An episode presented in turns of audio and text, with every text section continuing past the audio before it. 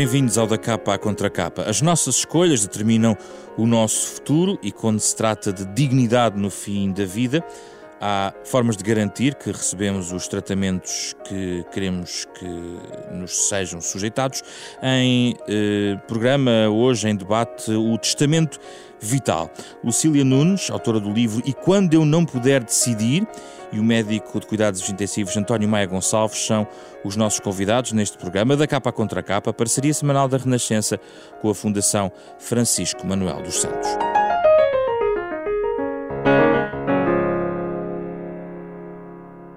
Obrigado pela vossa disponibilidade. Bom dia, Bom é um dia. gosto recebê-los uh, neste programa. Um tema que está na ordem do dia, digamos assim, por vários uh, uh, motivos, nomeadamente a questão da eutanásia, mas antes disso, peço ajuda à professora Lucília Nunes para rapidamente introduzirmos os ouvintes na questão do testamento vital. O testamento vital é um documento chamado Declaração Antecipada de Vontade que qualquer pessoa pode subscrever. O que é que está nesse documento, para quem não o conhece? Uhum. O que é que pode lá estar estabelecido? Um, o documento propriamente dito é a Diretiva Antecipada de Vontade. O documento propriamente dito tem duas características de base, ou seja, a ideia de que ele é uh, para utilizar quando eu não puder decidir, portanto, esta noção de que eu faço uma expressão antecipada da minha vontade. Nós estamos muito habituados, em termos da saúde, a pensar consentimento atual, ou seja, em situação presente. A diferença importante é de que aqui eu estou a pensar antecipadamente, ou seja, antes da situação se colocar. Por outro lado, é um documento que tem duas modalidades. Apesar de toda a gente falar muito em testamento vital, a diretiva antecipada de vontade, e eu vou combinar que posso dizer DAVES, porque DAVE é a diretiva antecipada de vontade, está okay, bem? Certo. Um, as DAVES podem ter pelo menos duas modalidades e a terceira que é a conjunção das duas. E eu não quero complicar, mas eu posso ter um testamento vital, eu posso ter um procurador de cuidados de saúde que designo, ou posso ter ambos, ou seja, ter um testamento vital e a designação de um procurador de cuidados de saúde. E o, o que faz esse procurador? Substitui-me. A ideia é de que quando eu não puder decidir, quando eu não estiver capaz de tomar decisões e de expressar a minha vontade, eu posso ter deixado a minha vontade escrita testamento vital, ou posso deixar alguém que me representa globalmente naquilo que é a resposta aos cuidados de saúde. Mas esse procurador decide com os, factos que tem ou executa uma vontade previamente combinada com a pessoa que, que, que, tem essa procuração? A legislação previu isso. Previu até a situação de poder haver diferença entre a posição do procurador e o que está escrito no testamento vital. E o que é que acontece? E prevalece o testamento vital, ou seja, aquilo que eu tenha escrito que é a minha vontade, em caso de haver conflitualidade. Do ponto de vista da revogabilidade, isto é um palavrão para dizer que é revogável, Sim. ou seja, eu posso escrever hoje um testamento vital e tipo para o ano tenho uma alteração qualquer num quadro de valores e decido que não é aquilo que eu quero. Revogo, revogo livremente em qualquer altura.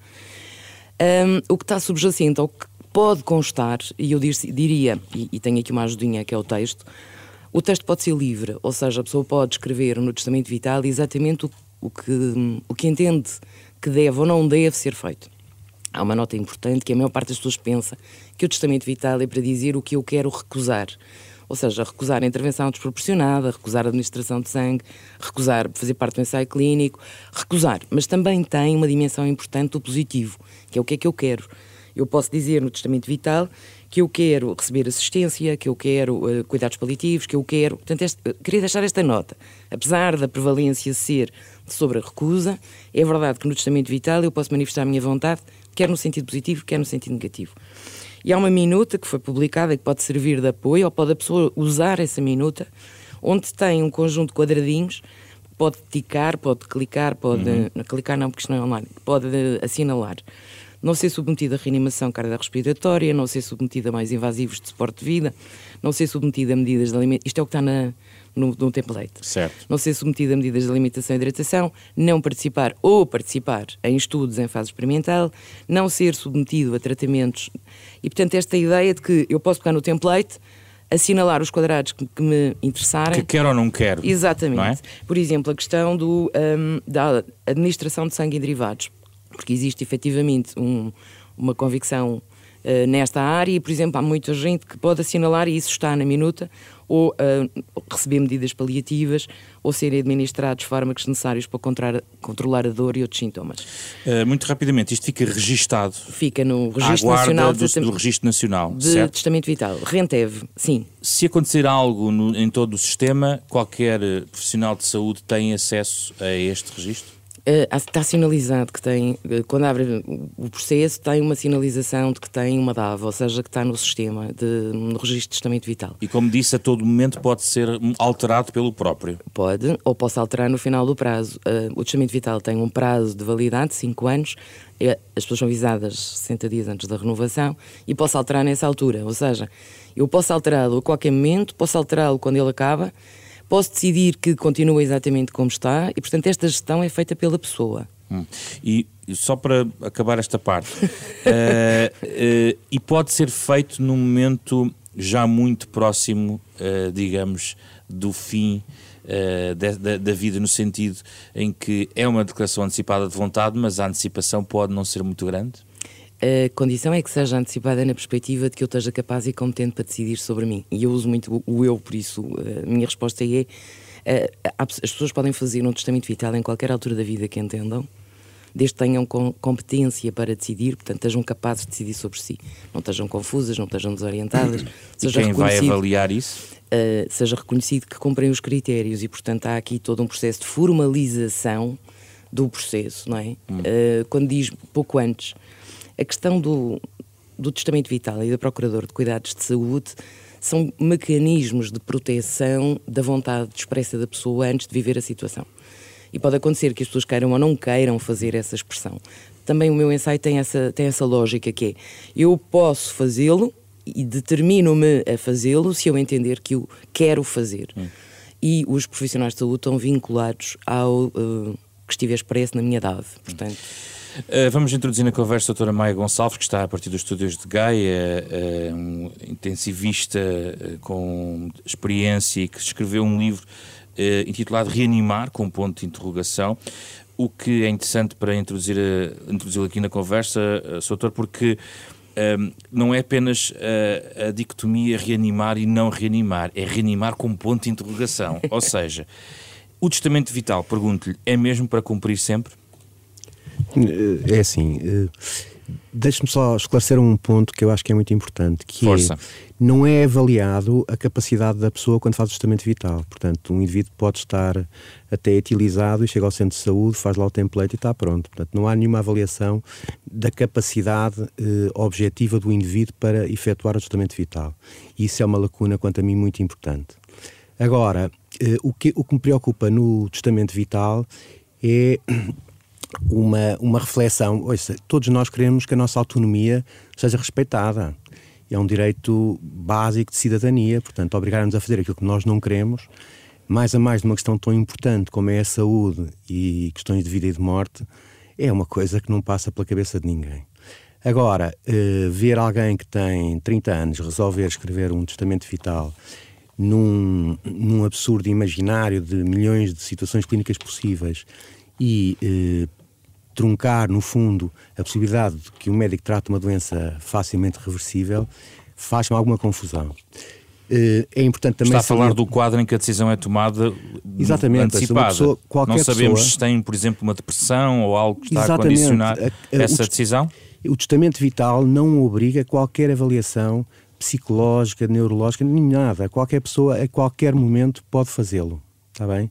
Portanto, isso eu acho que é uma lacuna muito importante no testamento vital. E depois repare, um intensivista, há uma situação de emergência qualquer, um doente que é encontrado na via pública ou alguma coisa que o valha, é transportado pelo INEM à sala de emergência. Eu chego, eu não vou ver computador nenhum, se o doente tem Rentev ou não tem Rentev, eu vejo uma situação de paragem cardiorrespiratória. Rentev? O Rentev é o registro, de, o registro nacional de, de testamento, vital. vital. Exato. E, e saliente-se, pronto, que isto foi aprovado em 2012 por unanimidade no Parlamento e estamos em 2020, já houve várias campanhas publicitárias para divulgar e menos de 25 mil ou 26 mil pessoas assinaram o Rentev nos 10 milhões de portugueses. Portanto, e o que, é, o que é que faz sem ver o Rentev? O que é que faz sem ver o registro? Pois, eu trato, eu trato de reanimar, como é evidente. Reanimar não é uma situação que a gente possa hesitar. Ou reanima ou não reanima, porque se não reanimar, perdeu a oportunidade de reanimar, porque depois o doente já não é reanimável. Portanto, reanima e depois logo se vê o que está no registro? É isso? Reanimo e depois logo vejo. Agora, imagino que eu reanimo uh, e estava depois, quando se abre o computador, está lá no, no que o homem tinha o testamento vital. Ouça, se o homem está reanimado, está reanimado. Portanto, isso para mim não pesa absolutamente nada na consciência. Até porque, eticamente, nas situações de emergência, o que conta é o princípio de beneficência, não é o princípio de autonomia. E, portanto, para um, um, um médico intensivista ou emergencista, o, o mais importante é não perder a oportunidade de reanimar alguém.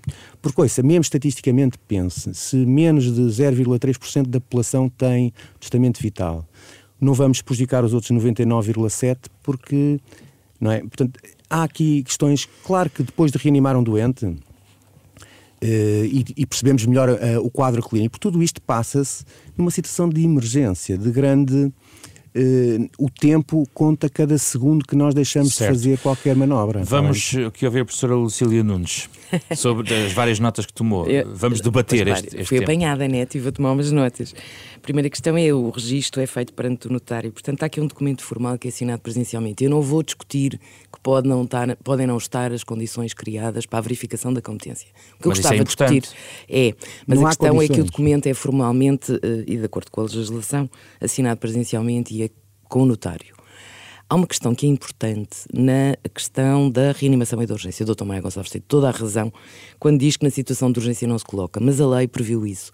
Na própria lei de 2012 é muito clara a não aplicação em situações de urgência.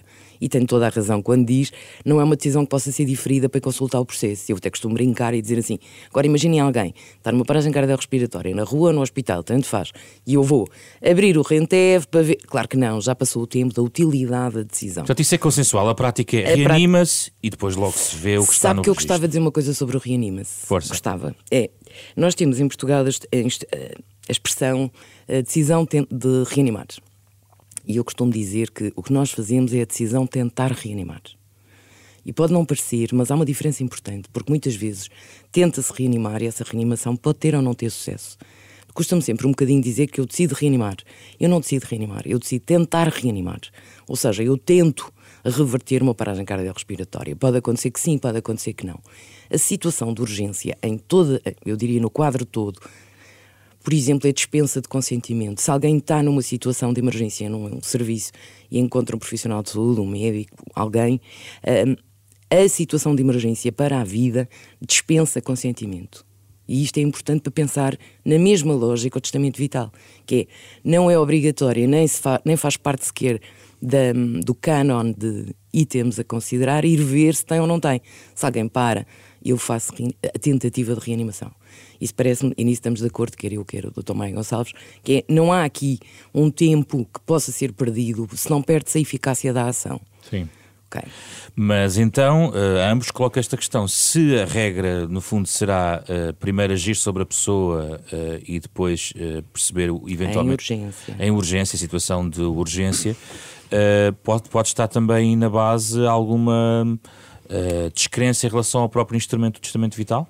Não eu tenho grande descrença no testamento vital exatamente pelo problema da competência, que é, ouça, eu não sou paternalista, eu respeito integralmente a autonomia dos doentes e, além de ser intensivista, também sou internista e nas consultas vou seguindo os doentes e vou cumprindo as suas vontades e seguramente que a escolha terapêutica é partilhada entre mim e o doente. Agora, o que, o que tem que ter a ideia é que um notário não tem capacidade para avaliar se o doente está deprimido, se tem uma doença neurológica, se tem o que quer que seja, a sua competência para assinar o testamento vital. Portanto, o testamento Mas se for alterado esse item, para si já fará mais sentido? Ou se isso for melhorar? Fará seguramente mais sentido, porque assim como está, não faz muito sentido. Agora, eh, o que faz sentido na prática clínica, a medicina foi se adaptando à nova realidade. A nova realidade é uma realidade em que tem três grandes diferenças em relação à medicina de há 30 anos, quando eu acabei o curso. Que é, temos uma inversão da pirâmide demográfica, perdão, uma inversão da pirâmide demográfica, portanto, muito maior longevidade, depois temos um grande desafio que é o desafio epidemiológico. As pessoas não sofrem só do coração, nem só dos rins, nem só da diabetes, as pessoas sofrem de tudo. E depois há o desafio de cumprirmos. Uh, uh, os, os, recursos de saúde são finitos e, portanto, tem que haver justiça na repartição. E, portanto, eu não vou fazer um transplante renal a um doente de 90 anos porque eh, é um bem escasso na, que, que, temos disponível para tratar os doentes e, portanto, ele deve ser aplicado nos doentes em que terá maior probabilidade de sucesso. E já não tem a ver com o testamento vital? Nada. Mas, portanto, este, dentro desta realidade, dentro desta realidade, o que acontece é há na prática clínica duas situações ou três situações que, foi, que a medicina se foi adaptando. Por um lado, eh, é eh, claramente a obstinação terapêutica, aquilo de um médico pôr sempre mais uma opção terapêutica e mais um tratamento e ir metê-lo nos cuidados intensivos. Mas isso, esse, esse, ponto já no, na classe médica Mas, está relativamente consensualizado que é condenável com prática é, clínica. Não é consensualizado, é má não? prática médica. Certo. Não há dúvida nenhuma. Então vou ser Por mais forte, lado, é má prática médica. É má prática médica. A obstinação terapêutica é má prática médica. Por outro lado, há uma situação que é a maioria da a mortalidade, embora se classifique a mortalidade como sendo a grande, a grande causa de morte doença cardiovascular, depois a doença oncológica e por aí fora, a verdade é que a grande causa de mortalidade hoje em dia, neste contexto, são as doenças crónicas. Pronto. E quando há uma doença crónica, o médico deve abordar o doente atempadamente, quando ele está em plena posse das suas capacidades, o que é que ele vai querer sujeitar-se no futuro. Porque uma doença crónica, eh, a grande maioria delas acaba por levar invariavelmente à morte. Pode ser um período de um ano, dois anos, dez anos, não interessa. O que interessa é que quando o médico diagnostica essa situação e te, conhece o doente ao fim de duas, três ou quatro consultas, deve confrontá-lo com quais são as opções terapêuticas que ele vai querer sujeitar no futuro. E isso chama-se o planeamento antecipado de cuidados. E isso faz todo o sentido. Porquê? Porque em face de uma situação real, que o doente vai ser confrontado com as escolhas que terá que fazer e de fazê-lo Mas está a sugerir a substituição do testamento vital por esse planeamento antecipado de cuidados? Não, o testamento vital está instituído, vai estar instituído, porque em termos de cidadania parece ser um, um grande passo em relação à autonomia do doente. Na sua opinião tem que ser melhorado em alguns aspectos? Não, o que eu acho que se deve fazer é é, os, é, vocacionar os médicos, motivar os médicos para a necessidade deste planeamento antecipado de cuidados. Isso sim, porque isso é uma decisões em termos objetivos de uma situação clínica que se põe que está ali e que é presente. Professora Lucília Nunes. Um, pois eu tenho uma visão da saúde que não é monoprofissional. Eu vejo a saúde como uma equipa de profissionais de diferentes áreas que dão suporte e centram o seu objetivo de cuidados numa pessoa. Uh, já não é. Se calhar a grande vantagem, em meu entender, das pessoas poderem hoje utilizar outros processos de determinar e de fazer vincar a sua vontade tem muito a ver com a informação. E esta é uma área que me preocupa. Até me preocupa mais do que a questão de centrar nas pessoas o seu plano de cuidados. Porque isso acabou de ser dito pelo Dr. Maia Gonçalves, que é a história de um plano centrado na pessoa. Antecipado ou não, mas centrado na pessoa. E não faz sentido? Faz todo o sentido. A questão é, quando nós dizemos que é preciso centrar os cuidados de saúde nas pessoas, significa que o primeiro passo é dar informação às pessoas sobre a sua situação dar informação sobre o diagnóstico, prognóstico, os cuidados que é preciso ter, do ponto de vista da enfermagem, a literacia de saúde que é preciso desenvolver, o acompanhamento por vários profissionais. E o problema da informação, talvez seja, em meu entender, uma das questões que hoje mais desafia os profissionais de saúde, porque as pessoas acedem à informação. Quando alguém ouve alguma situação, algum diagnóstico, alguma doença que tem ou alguma condição que tem, recorre à internet, vai fazer pesquisa, procura, a questão de ajudar as pessoas, e para mim isso é importante até para a formulação de um testamento vital, a questão das pessoas saberem, terem na posse a informação. Não serem os profissionais a decidir que este é o melhor projeto terapêutico ou aquele é o melhor projeto terapêutico. Às vezes não é fácil para os profissionais perceberem que as pessoas podem consentir naquilo que lhes está a ser proposto como um projeto de cuidados, podem não dar o, uh, o seu consentimento, podem recusar um tratamento, podem pedir uma segunda opinião, e isto também é muito importante do ponto de vista da construção da sua decisão. Podem dizer, faça como se para si. Eu gosto desta expressão. Às vezes as pessoas em Portugal têm muito esta hábito de dizer, faça como se fosse para si, faça o melhor possível. Ou então, claramente, as pessoas diferirem a decisão. Quando nós falamos em consentimento, é tão mais habitual falar da escolha do que falar da informação. E as pessoas precisam muito de informação para tomarem decisões. E aqui acho que há uma lacuna importante. Porquê é que há tão poucos testamentos vitais? Não são poucos. Porquê que são poucos? Qual era a expectativa que, que houvesse muitos? 20 e tal mil são poucos? Porquê que são poucos? Na sua opinião, não são? Na minha opinião, são aqueles que as pessoas decidiram que faziam e, portanto, eu não faço um juízo se são poucos ou muitos. Também tem a ver com condições culturais, tem a ver com condições de vontade expressa de o fazer, eu acredito que muita gente que tem informação fez a opção de não redigir um testamento vital. Isto não pode servir de indicador para a validade, porque se há 20 e tal mil pessoas que fizeram, é importante que exista e para elas é relevante. Eu acho que não podemos, do ponto de vista do pensamento ético humanizado para aquela pessoa, para o Manel, para a Maria, para a Francisca, usar um indicador que seja massificado. Não era por termos 9 milhões de testamentos vitais que isso faria a diferença. Uhum. Porque o que faz a diferença é a maneira como cada pessoa decide sobre o seu trajeto de vida, as suas situações de saúde-doença. Até porque a vida das pessoas é mais do que a sua situação de doença. Como é que se pode resolver esta questão da, da condição uh, em que se redige o testamento vital? É possível haver algum tipo de avaliação psiquiátrica que esteja a par de, de um mero registro notarial, digamos, deste, deste uh, testamento ou não? Posso ser um bocadinho Pode ser o que fora... quiser, é convidada. Fora deste... dali, posso dizer como me Não, mais de, ou menos. Mas há aqui uma questão que, que me faz. Ninguém. Não, não, claro que não. Há aqui uma questão que me faz sempre sentido, que é em que enquadramento é que nós estamos a colocar isto? Nós estamos a colocar o enquadramento das decisões sobre a saúde nas pessoas que tomam decisões sobre si todos os dias na sua vida. E eu percebo que possa haver algo, e nisso não, não deixo de considerar que pode haver alguma situação em que a pessoa não estava muito competente para tomar decisões e por isso a ideia, desde o princípio que o Conselho decidiu que havia de ser um documento formal, assinado em presença de alguém. Nós estamos a falar, eu diria, de porque é que requeriria para a decisão de fim de vida uma avaliação psiquiátrica. Eu, eu vou explicar porque é que estou a dizer isto. As pessoas tomam decisões e o meu ensaio começa por tomar decisões no geral. Você toma decisões para a vida, toma decisões sobre que curso é que vai fazer, que profissão é que vai escolher. A vida das pessoas é feita de escolhas, certo?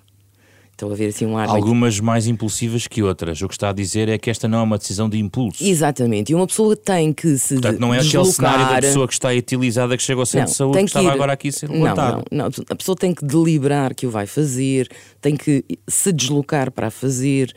Eu diria mais, nesta altura, alguém que se desloque a um notário para formalizar o documento, a um centro de saúde para colocar no Renteve isto tem de ser respeitado como uma decisão que foi ponderada. Por isso os 20 mil não me espantam, ou os 30, ou o que for. Porque isto significa que a pessoa viveu um processo de pensar o que é que quer sobre si, o que é que quer para si. E nesta situação, eu diria, no benefício da, da, dúvida do equilíbrio entre o respeito pela autonomia das pessoas e pela sua dignidade, poderem escolher algumas coisas, porque não podem escolher tudo, Sim. não podem escolher o que é ilegal, não podem escolher o que está cientificamente desatualizado que seja pensado nesta lógica de que a pessoa que fez este processo o fez de forma ponderada. Doutor Maia Gonçalves. Eu tenho, obviamente, uma perspectiva diferente, porque eh, eu acho que o facto de serem 20 e poucas mil pessoas a, a, em Portugal, esse ano em França são 8% da população, no Reino Unido são 9%, portanto, uh, tem um bocadinho a ver também com a forma como foi feito, porque tentou-se copiar o modelo francês, mas basicamente eh, esta história de, do, do, estado da capacidade cognitiva parece-me fundamental. Eh, a vulnerabilidade das pessoas numa situação de doença eh, faz muitas vezes que o, o, seu juízo seja, não esteja perfeito. Agora, a questão é, eu médico o que me interessa é, como lhe digo, num contexto em que a doença crónica é muito mais importante, que os médicos estejam motivados para a necessidade de fazer um planeamento antecipado de cuidados. Obviamente que a decisão clínica é do médico. Depois, conforme a decisão do doente, é multi, multidisciplinar, tem, tem o apoio da psicologia, da nutrição, tentamos implicar a família, pronto. Mas, portanto, a decisão clínica, a escolha clínica do tratamento que cada doente vai ter é do doente a autonomia está consagrada na prática clínica. Portanto, o, o, o que, o, o, único problema que existe objetivamente eh, não são situações eh, imaginárias. Eu já reanimei um doente que não queria ser reanimado, está bem? Porquê? Porque estava numa situação de emergência, reanimei e pronto. E o e senhor depois, ficou zangado. É o senhor ficou zangado, zangado consigo? ficou. Claro. Até queria que eu escrevesse uma carta a pedir desculpa. Pronto. Uh, ouça, e eu farei o que, o que for preciso para o senhor estar em paz. Mas e Porque... para si foi um ato uh, médico puro e simples e que e refletiu sobre esse assunto como profissional de saúde depois. Teve dúvidas? Não tenho dúvidas que, ouça, numa situação de emergência eu reanimarei sempre. Agora, Muito a questão bem. é, uh, se isto tivesse 8 ou 10% da população, uh, seguramente que isso vai acontecer muito mais vezes. Pronto, e o facto de depois do doente ser reanimado, por exemplo, neste caso é uma pneumonia, é uma situação infecciosa, reversível, Uh, depois de passado o momento da emergência que o doente está reanimado e que a gente constata no Rentev que ele tinha um testamento vital, o que é que acontece? Vamos desligar o doente, não é? Vamos eh, suspender as medidas numa situação que clinicamente é reversível.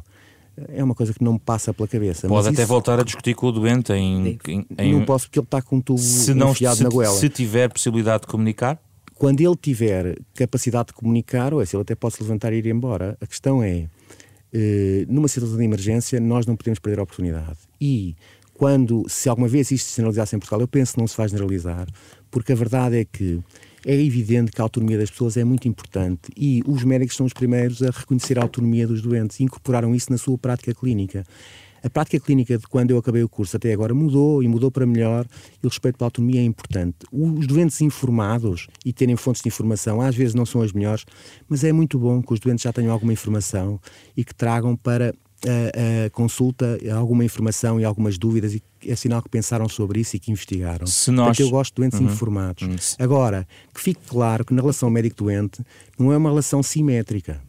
Há alguém que está doente e pede ajuda e há alguém que tem a capacidade científica. Portanto, eu diria que o médico tem uma relação de serviço, está bem, neste contexto de autonomia. O médico está ali para, seguramente, mostrar quais são os caminhos e, e, com o doente tomar a decisão, fazer uma escolha terapêutica. Agora, e isso sim faz todo o sentido em relação a uma situação clínica objetiva. Agora, no abstrato, tomar decisões, como eu já vi fazer, não faz sentido nenhum. Está bem? Não faz sentido nenhum e poderia eventualmente privar as pessoas já viu de fazer cuidados. O, o que é que quer dizer? Um, como um impulso? Pois, já vi fazer como, sei lá, um direito de cidadania num contexto de grandes convicções filosóficas ou ideológicas. Que tem, as pessoas têm direito a ter convicções religiosas e filosóficas. Todas, todas. Mas, por exemplo, em relação às transfusões eh, de sangue, é, uma coisa é uma pessoa ter, eh, fazer esses votos e tudo isso. E depois outra situação é ser confrontado com uma situação de vida ou de morte se faz transfusão ou não. E já houve situações em que Uh, acabei por transfundir o doente com o apoio, com o acordo da família e não houve problema nenhum uh, a seguir. E já houve uma situação que uma senhora que tinha acabado de ter o seu primeiro filho, um casal muito jovem, e a senhora teve uma perda de sangue muito grande, teria sido transfundida e reoperada. E olha, ela recusou terminantemente, e o marido também, com toda a convicção, e portanto nós não fizemos sangue, está bem? E a senhora por acaso não morreu. Mas Portanto, mesmo essas convicções que são religiosas e que são tudo isso, em face da, da situação objetiva, porque coisa, morrer, morre-se e pronto, nós não somos gatos. Portanto, temos que ter um bocadinho a noção que é uma situação irreversível. Já agora, as suas convicções religiosas e filosóficas alguma vez entram num destes processos, como médico? Uh, é, assim, é muito difícil nós dizermos que não, não é? Mas eu já, já muitas vezes. Uh, apoiei os doentes, ajudei os doentes nas decisões que eles tomaram, que seriam decisões que eu não tomaria nunca, está bem? Portanto, e não o faço com.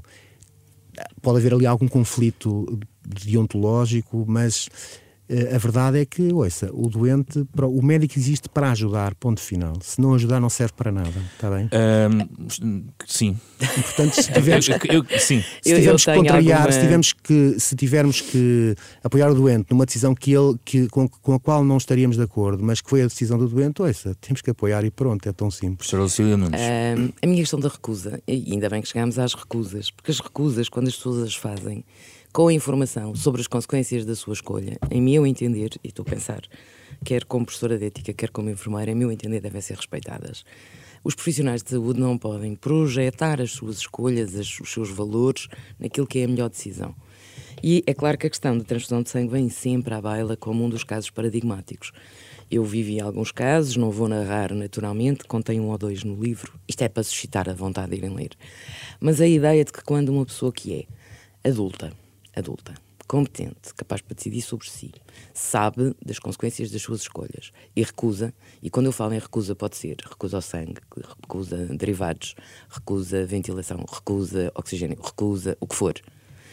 Quando esta recusa é feita num quadro de intencionalidade, de valores da sua vida, não cabe aos profissionais decidirem que essa recusa é de mais importância ou menos importante, que tem sentido ou não tem sentido. Então não se reanima? Se alguém tiver consciente, capaz para decidir, para quem a expressão é mesmo esta, e a mim aconteceu-me isso em algumas circunstâncias, dos doentes que estão antes, estamos a falar antes, não estamos a falar em situação. Quando a pessoa antes diz que a minha vontade é esta e expressa a sua vontade quando está competente e capaz para decidir, eu considero que é um desrespeito pela autonomia das pessoas agir de outra forma. Mas diz que as convicções, eh, desculpe, não estou, não estou a citar corretamente a sua ideia, mas a, a ideia é que uh, não devem refletir as suas convicções nos, nas escolhas, nas no escolhas. juízo sobre as escolhas das pessoas. Por exemplo, quando estava a perguntar há bocadinho, e era o Pedro Frazão que estava Sim. a perguntar, uh, se as convicções pessoais interferem. Sim. Eu acho que há aqui uma diferença importante, que é, e concordo, que os profissionais de saúde prestam um serviço, um serviço de elevada qualidade, provavelmente de competência específica na área, mas que a decisão das pessoas, de cada pessoa, do Manuel, do António, do Pedro Frazão, deve ser uh, respeitada na perspectiva que é tomada com o seu quadro de valores e não com o meu. E, portanto, tem que haver efetivamente um distanciamento do profissional sobre o que é que acha que faz sentido ou não faz sentido para aquela pessoa. Porque, eu vou dar o exemplo de que estamos a falar. Eu costumo dizer que quando se coloca alguém a hipótese de uma transfusão de sangue e as pessoas dizem não quero, e os profissionais de saúde, os médicos, toda a gente, a única alternativa que tem, assim, com elevado grau de, de confiabilidade na evidência é a transfusão de sangue. E a pessoa diz: Eu não quero. Está consciente, orientada, sabe as consequências, está capaz de decidir sobre si e diz: Eu não quero. Este não quero deve ser respeitado no quadro de autonomia da pessoa, mesmo que os profissionais pensem que poderiam agir, poderia ter melhor resultado, poderia porque não se trata de agir como eu quereria agir para mim, mas como a pessoa quer que eu haja em benefício dela. Ou seja, isso é respeitar é, isso a é sério... a não prática de um ato médico.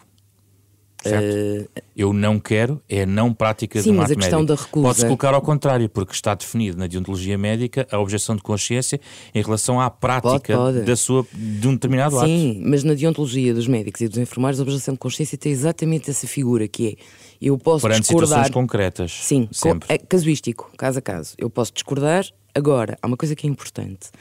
Mesmo face ao meu direito à objeção de consciência, que representa o exercício da liberdade do profissional, a pessoa tem direito ao cuidado. E, portanto, ou sou substituído, ou encaminho, ou asseguro. Uhum. Porque verdadeiramente depende dos recursos existentes na altura. A uh, objeção, deixe-me só acabar, sim. vou mesmo acabar. A objeção de consciência não põe em causa o direito que as pessoas têm ao cuidado, está bem? É uma é um direito que os profissionais têm que acarreta deveres para ser cumprido, designadamente o não colocar em causa o cuidado. Ambos um desafio final. Uh, como sabem, estamos em contexto de debate sobre a eutanásia em Portugal uh, e uh, este não é um programa sobre esse tema. e, claro, e essa é uma opção que nós, que nós tomamos claramente, porque partimos, aliás, do livro da professora Lucília Nunes. Agora, uh, a verdade é que se sobre esta matéria, como vimos aqui, há um conjunto de questões que não têm a ver com a eutanásia, falou-se aqui da necessidade de informação, de comunicação, falou-se às vezes de cruzamento de, de valores, de princípios, de deontologia, pergunto a ambos se temos as condições uh, necessárias para tomar decisões sobre a questão da eutanásia. Professor Maia Gonçalves. Eh, eu acho que seguramente que alguns terão e outros não, não é? A maioria penso que não tem. Desde logo porque há uma grande confusão uh, de, de, terminologia, pronto, e, e, e, são assuntos difíceis e que, quanto a mim, não foram suficientemente debatidos. Mas, uh, com o tempo, as pessoas irão aprender, pronto, e os médicos terão que apoiar as pessoas nas suas decisões. Sendo que, em relação à objeção de consciência, para deixar muito clarinhas as minhas convicções, Sim. eu, a eutanásia, claramente sou um objeto de consciência e não, não, nunca praticarei a eutanásia, seguramente, em doente nenhum. Agora, se, houver, se houver uma clarificação, eu agora coloco aqui um cenário uh, que tem a ver com a eutanásia está no debate público, nós não mandamos na totalidade no debate público, mas uh, a questão é se conseguisse a montante ter resolvido algumas questões relacionadas com o testamento vital, poderíamos ter uh, resolvido algumas das questões que estão agora a ser debatidas novamente a propósito da eutanásia? Ou era irrelevante uh, clarificar o processo do testamento vital para efeitos do debate sobre a eutanásia? Não, eu acho que debater o, debate do testamento vital é, é importante e é importante uh, as pessoas terem ideia de, dos seus direitos e da sua, do direito de autonomia, nomeadamente na saúde. Portanto, é importante tudo o que seja de debater estas questões éticas, uh, quanto mais nas características que a sociedade vai assumindo com uma população cada vez mais envelhecida. Em 2050 haverá 8 milhões de portugueses e haverá no máximo 1,5 trabalhadores para 4 pensionistas. Portanto, isto vai ser a realidade que, dos médicos que me vão tratar a mim se eu for vivo nessa altura. Portanto, uh, temos, temos que pensar uh, sobre estes temas porque a vida vai ser diferente. E se pensarmos atempadamente, seguramente poderemos agir melhor. Portanto, basicamente é isto. E eu tenho, uh, um bocadinho mais por ser a minha profissão assim me obrigou, uma enorme tolerância para todas as opiniões, todas. E uma coisa muito interessante de ser médico é que nós não julgamos ninguém, está bem? Nós estamos ali para apoiar o mais que pudermos e debater temas de ética e de bioética que são porque é que a bioética se acaba sempre a grande, a grande, uh, as grandes publicações que há nesta área têm tudo a ver com a saúde? Porque é a vida das pessoas, é uma coisa que não é filosófica pura e dura, é uma coisa que tem uma dimensão pragmática muito importante. Hum. E, portanto, debater mais o testamento vital, debater mais a autonomia, seguramente que teria elucidado muito mais o debate sobre a eutanásia. Professora Lucília, na última parte do seu livro fala sobre esta matéria e há uma frase onde fala da polarização perigosa sobre favor ou contra a eutanásia. E isto era o mote para lhe dar essa, esta frase para terminarmos o programa. Ok, posso juntar nesta frase a sugestão que posso dar para lerem? Força. Então, eh, por um lado, a questão da polarização preocupa-me. Verdade. E louvo o Pedro Frazão, que leu atentamente e fixou, que eu acho notável, essa ideia, que é uma ideia que para mim estava mais ou menos nas entrelinhas, mas é perigosa. Porque nós devíamos ser capazes de discutir as questões éticas de fim de vida, testamento vital, dados, eutanásia, suicídio assistido, não um, iniciar ou, ou, suspender intervenções, a decisão de não tentar reanimar, sem polarizar o debate. Porque esse é um dos problemas. Eu acho que não é não debater ou não foi debatido o suficiente. Eu acho que em muitas situações há uma tendência de polarização do debate. Sim ou não, favor, contra, por aqui. A minha recomendação, e porque vinha a pensar nisso, é o livro do Agora é daquelas coisas, é mesmo um livro do Conselho Nacional de Ética para as Ciências da Vida, que foi publicado no início do ano passado e que tem um relato sobre o ciclo de debates realizado em 2017. E queria dizer duas coisas sobre a obra, porque as pessoas podem lê-la em várias perspectivas. A obra tem uma lombada interna com cores. Na primeira parte, faz o relato sucinto com testemunhos dos debates que ocorreram do norte a sul do país e nas ilhas sobre este tema. Organizados pelo Conselho, Conselho Nacional, Nacional de Ética para as Ciências da Vida, que é vice-presidente. Exatamente. E na segunda parte tem os textos do Seminário Internacional sobre as práticas e as experiências de outros países. No meio, entre uma coisa e a outra, está um capítulo chamado Questões e Argumentos. E aqui o que nós fizemos, o Presidente do Conselho, Jorge Soares, e eu, foi colocar perguntas e tentar dar tópicos de resposta nesta perspectiva do debate. Eu penso que não é de todo um debate acabado, nem o do testamento vital ou das daves, nem sequer a questão, outras questões sobre o final de vida. Quanto mais, hum, eu ia dizer, literados, quanto mais esclarecidos, quanto mais capazes de participar nessa decisão. Esta não é uma matéria que interessa apenas aos profissionais de saúde. Esta é uma matéria que interessa a cada pessoa, a cada cidadão. E, portanto, nessa perspectiva, eu diria, dê uma olhadela ao livro, pode ajudar a contextualizar e enquadrar a complexidade deste assunto e que a polarização é demasiado simplista, porque efetivamente é preciso reconhecer a singularidade, a complexidade das situações de fim de vida. Decidir sobre o final da vida, ciclo de debates, é o título desse livro. António Maia Gonçalves, a sua sugestão para os nossos ouvintes que queiram uh, saber mais, refletir mais até sobre este tema.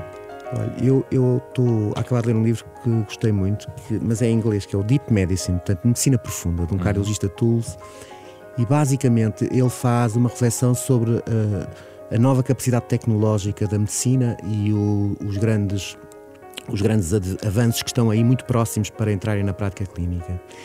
E é muito, é muito engraçado o livro porque ficamos com uma ideia da medicina do futuro, mas do futuro próximo, e ficamos também com uma ideia de que a capacidade diagnóstica vai ser muito maior.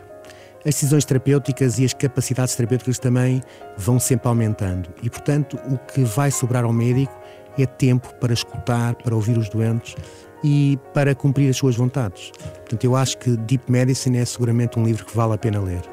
Muito obrigado pela vossa disponibilidade para este debate sobre um tema que não terá certamente fim enquanto houver um ser humano, diria, eh, neste, neste campo. Obrigado pela vossa presença. Foi o da capa à contra capa desta semana, parceria da Renascença com a Fundação Francisco Manuel dos Santos. Pode ouvir de novo este programa nas plataformas digitais habituais, na versão podcast e através também do site da Renascença em rr.sapo.pt. Um programa com o genérico original de Mário Laginha, esta semana com uh, Rui Glória, André Peralta, Ana Marta Domingos e José Pedro Frazão. Regressamos na próxima semana com outro tema para debate.